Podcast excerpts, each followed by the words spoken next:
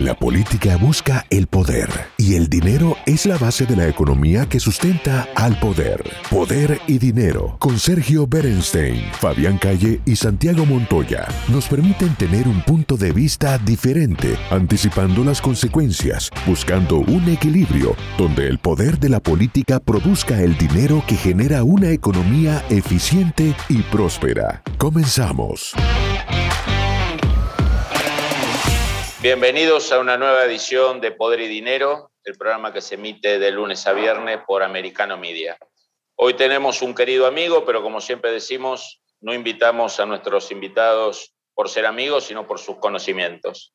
Y se trata de Andrés Malamud, un destacado politólogo, radicado hace muchos años ya en Lisboa, donde es investigador, donde es profesor, pero que se mantiene permanentemente informado sobre los procesos políticos en las Américas y obviamente en Europa. Bienvenido, Andrés. Gracias, Fabián. Un gustazo reencontrarte. Bueno, igualmente. Vamos a empezar por, por lo que más interesa a nuestro público, ¿no? Tu visión sobre la situación política y la situación económica de los Estados Unidos en un año electoral, un año que suele ser complicado para todos los ejecutivos con este mecanismo americano que tienen de gobierno dividido entre ejecutivos y Congreso usualmente, pero que en el caso de Biden parece más complicado porque ya venía con un Congreso bastante parejo y una situación económica eh, mala y algunas variables que todo indican que esa, esa, esa mala situación se va a reflejar electoralmente. ¿Cómo lo ves, Andrés? Para entender la fuerza y la debilidad del gobierno americano, te propongo ir de afuera hacia adentro y comparar dos cumbres internacionales que organizaron los Estados Unidos hace muy poco. La cumbre de las Américas en Los Ángeles, donde jugaron de local, y la cumbre de la OTAN, de la NATO, en Madrid, donde sin ser locales son los dueños del circo. Y fíjate que en Los Ángeles fracasaron en lograr la participación de aquellos que más les importaban. México, que es el principal socio de Estados Unidos en América Latina, y los tres países del Triángulo Norte, que es el que más les complica la vida con los flujos migratorios. Guatemala, Honduras y El Salvador no fueron. Y tuvieron que concederle a Bolsonaro y a Fernández, los presidentes de Brasil y de Argentina, beneficios simbólicos como encuentros personales con Biden para que aceptaran ir, porque si no la cumbre era un fracaso total. La OTAN es exactamente lo contrario. No solamente sentaron los 29 socios todo juntito de martes a jueves sin faltar ni un minuto, sino que además sumaron a Suecia y a Finlandia, que se están incorporando ahora a medida que ratifican los parlamentos. Su, inclusión en la OTAN, a un par de países africanos, porque ahora el Sahel, lo que está al sur del Sahara, es una zona altamente sensible para la OTAN, y a cuatro países de Asia, con los que están tratando de hacer entender los Estados Unidos a los europeos que a pesar de que Rusia es el enemigo, China es el desafío. Y entonces el Indo-Pacífico es una reunión, una, una región, fíjate, prioritaria. ¿Qué quiero decir con esto?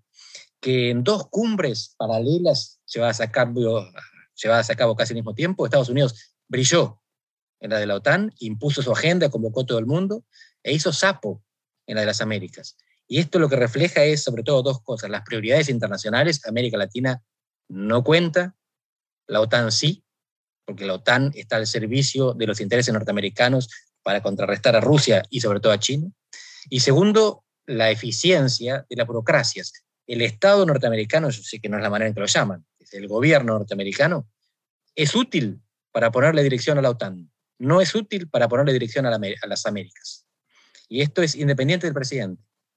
Acá el papel de Biden fue minúsculo, me atrevo a decir, tanto en la definición del concepto estratégico, de la estrategia en las Américas, como de la organización. Así que hay mucho Estados Unidos más allá de Biden, para lo bueno y para lo malo, para lo que funciona, la OTAN, y para lo que no funciona, las Américas. Igual las elecciones no tienen nada que ver con ninguna de estas dos cumbres. La gente no va ni a premiar ni a sancionar al gobierno por cómo le fue en Los Ángeles o en Madrid. Lo que se juega es otra cosa. Y domésticamente Biden está no diría siendo un fracaso, pero está siendo interpretado como un fracaso, porque está gobernando sobre una economía que está en problemas, sobre todo inflacionarios. Y nosotros, sabemos que la inflación en Estados Unidos derriba presidentes. No como en América Latina, donde derribar un presidente significa que no termina el mandato, sino convirtiéndolo en un presidente de un solo mandato. En todo caso, la edad de Biden ya jugaba a favor de esta interpretación. Un solo mandato porque más no daba. Pero la expectativa que muchos tenían es que mientras tanto Kamala Harris desarrollara la capacidad de sucederlo de manera pacífica. Y lo que observamos es que no se está distinguiendo por su desempeño.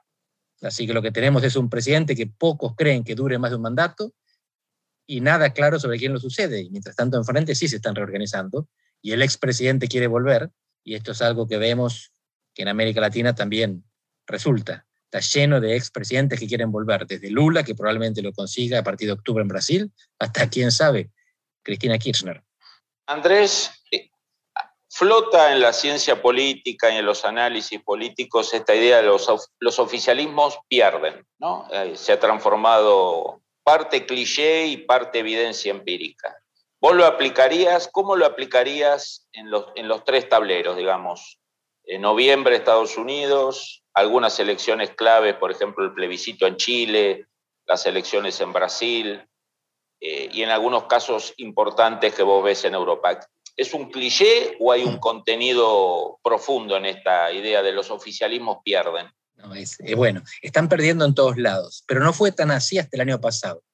No fue la pandemia lo que hizo derrotar masivamente a todos los oficialismos. Al contrario, hasta 2021 lo que veíamos es que los oficialismos perdían en las Américas, pero la mayoría de los oficialismos ganaban en el resto del mundo. Por poco, pero ganaba en África, Europa y Asia, los oficialismos ganaban más de lo que perdían. Esto está empezando a cambiar ahora. No fue la pandemia, sino las consecuencias de la pandemia. Y fíjate que en general el gatillo es continental. Lo que, lo que derriba gobiernos en África es el aumento del precio de los alimentos. Derriba gobiernos y a veces regímenes. Lo que derriba gobiernos y a veces regímenes en América Latina es el aumento de los precios del transporte. Puede ser el bus, puede ser el metro, puede ser el combustible, la gasolina. Y lo que derriba gobiernos en Estados Unidos es la inflación.